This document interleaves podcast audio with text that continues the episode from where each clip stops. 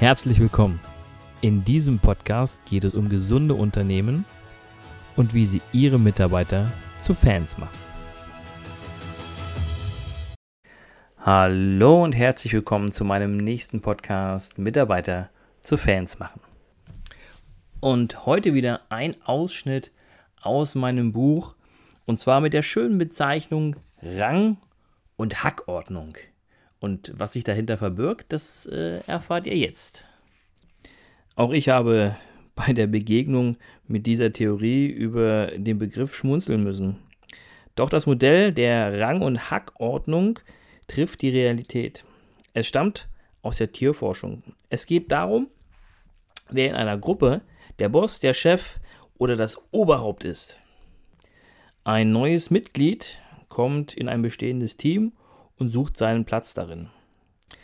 Tritt der neue Kollege sehr dominant auf und versucht direkt die Führung zu übernehmen, sich also gleich auf den ersten Platz zu setzen, äh, wird er schnell das ganze Team gegen sich aufbringen. Dieses Phänomen trifft man im Tierreich sehr stark bei Wölfen wieder. Wenn zum Beispiel ein neuer Rüde in das Rudel kommt und dem Alpha-Rüden seinen Platz streitig machen möchte, wird darum gekämpft, wer der Stärkere ist. Daher ist es bei uns wichtig, wenn ein neuer Kollege ins Team kommt und gleich deutlich macht, dass er ein Teil des Teams sein möchte und keinen besonderen Platz anstrebt, wird er wesentlich schneller akzeptiert. Die bisherigen Teammitglieder haben keine Angst um ihre Position und man sieht in ihm keine Gefahr. Kommt dagegen ein neuer in das Team und strebt eine bestimmte Position im Team an, kann es zu Machtkämpfen kommen zwischen dem neuen und der betreffenden Person. Und im schlimmsten Fall mit dem ganzen Team. Je nachdem, wie das Team aufgestellt ist und wie souverän der neue auftritt, welche Position er im Team anstrebt. So wird das Team reagieren. Spannend wird die Rang- und Hackordnung, wenn ein Vorgesetzter hinzukommt, der vorher nicht zum Team gehörte. Schnell könnte das Team gegen ihn arbeiten, je nachdem, wie er sich einbringt. Wenn ein Team ganz neu entsteht, findet der Vorgesetzte leichter Akzeptanz. Wenn er gleichzeitig auch der Gründer des Teams ist, ist die Akzeptanz noch höher und er übernimmt automatisch die Führung des Teams. In Unternehmen lässt sich häufig sowas beobachten. Was man auch beobachtet ist, wenn eine kompetente, akzeptierte Führungskraft das Unternehmen verlässt, wissen die Angestellten oft nicht, wie es weitergeht. Genauso fühlt sich ein neues Team zu Anfang. Wie geht's weiter? Wie ist der Start? Was können wir tun? Eine neue Führungskraft hat hier zwei Möglichkeiten, sich mit einzubringen. Die erste nennen wir mal Führen von vorn. Wenn ein Vorgesetzter von extern kommt und dominant auftritt, wird das Team ihn nicht direkt annehmen. In der Hierarchie ist er natürlich höher gestellt, aber gruppendynamisch steht er ganz hinten, denn er ist als letzter zum Team hinzugekommen. Eine etwas strategischere Führungsmethode, wenn ich neu in ein Team komme, wäre das Führen von hinten.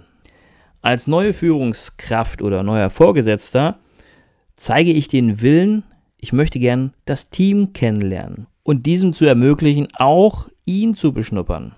In dieser Phase steht der Vertrauensaufbau im Vordergrund, damit das Team ihn akzeptiert und die Angst vor Veränderung nicht im Vordergrund steht. Ich bevorzuge flache Hierarchien in Unternehmen, doch es gibt einige Unternehmen, wo die Hierarchieformen noch sehr ausgeprägt sind. Wer seine Rolle kennt in einem Team, für den ist es leichter, auch damit umzugehen. Und wenn der Vorgesetzte diese Rollen auch kennt, ist es leichter, mit dem ganzen Team auch zu arbeiten. Hier nun ein paar Rollenbeispiele für die Teams. Der Vorgesetzte bei einem Vorgesetzten handelt es sich meist um einen formellen Führer, der nicht vom Team gewählt, sondern ihm vorgesetzt wurde. Um schnell und erfolgreich mit dem Team arbeiten zu können, sollte dieser Vorgesetzte das Team aus seiner Erfahrung heraus, also wie beschrieben, von hinten führen. Dann steht die Vertrauensbildung im Vordergrund. Bei einer Neubildung eines bestehenden Teams ist davon abzuraten, noch weitere höhere Positionen zu ersetzen, denn das bringt zusätzlich Unruhe und Unsicherheit ins Team. Damit die einzelnen Mitglieder die Veränderung annehmen können und weiterhin vertrauensvoll und motiviert arbeiten, ist es wichtig, Veränderung zu kommunizieren und zu begründen. Einfach den Vorgesetzten auszutauschen, ohne zu erklären, warum, würde als Machtdemonstration gesehen, was absolut kontraproduktiv wäre. Die nächste Rolle ist der Alpha.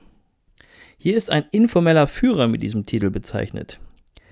Ein informeller Führer findet sich oft von selbst. Diese Person tut Gutes für das gesamte Team. Dabei macht es keinen Unterschied, ob sie das Team schützt oder sich für das Team einsetzt. Sie wird automatisch zum Alpha.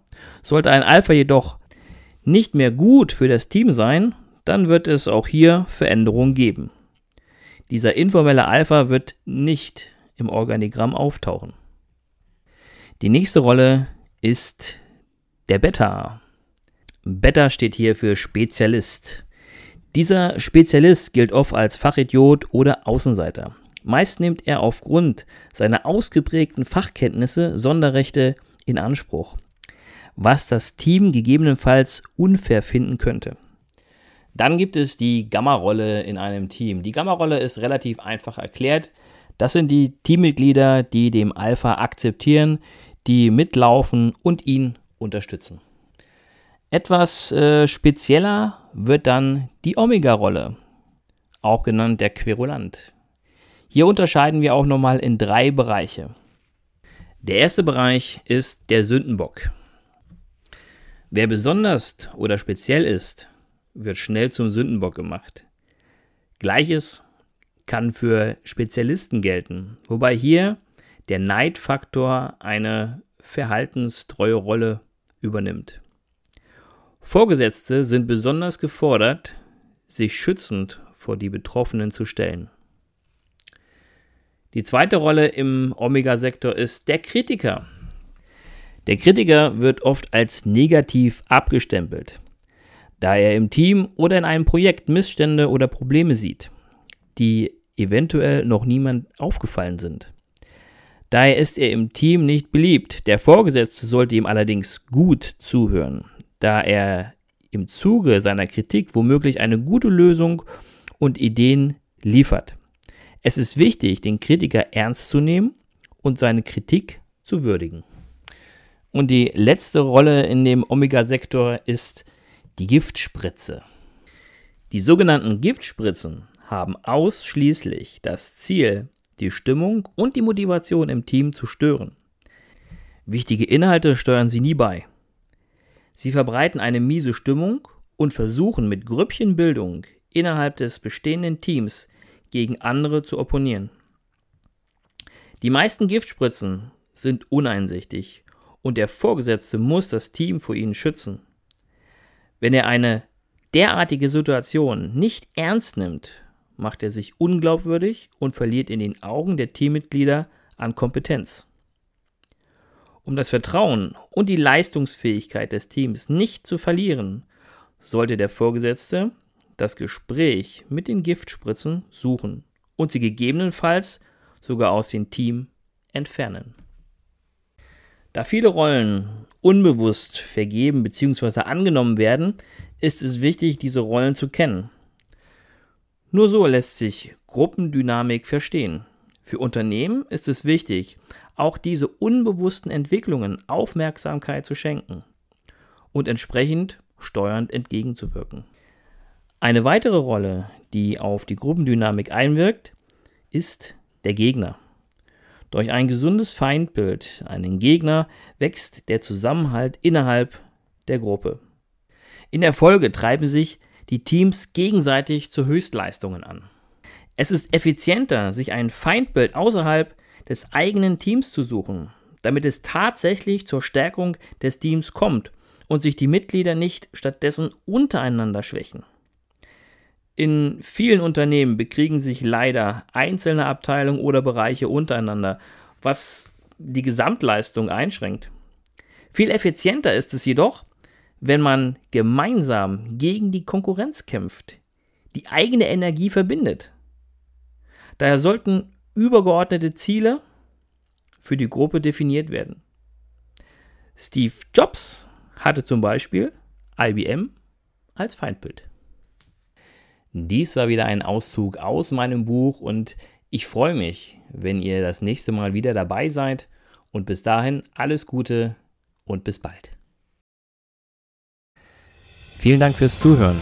Ich hoffe, der Podcast hat Ihnen gefallen und ich würde mich ganz besonders freuen, wenn Sie mir eine 5-Sterne-Bewertung bei iTunes oder Spotify oder wo auch immer Sie diesen Podcast gehört haben, geben würden. Für alle weiteren Infos besuchen Sie uns doch auf unserer Homepage unter www.christian-brink.de oder schreiben Sie uns eine E-Mail unter info at christian-brink.de. Ich würde mich freuen, von Ihnen zu hören und Sie dabei zu unterstützen, Ihre Mitarbeiter zu Fans zu machen.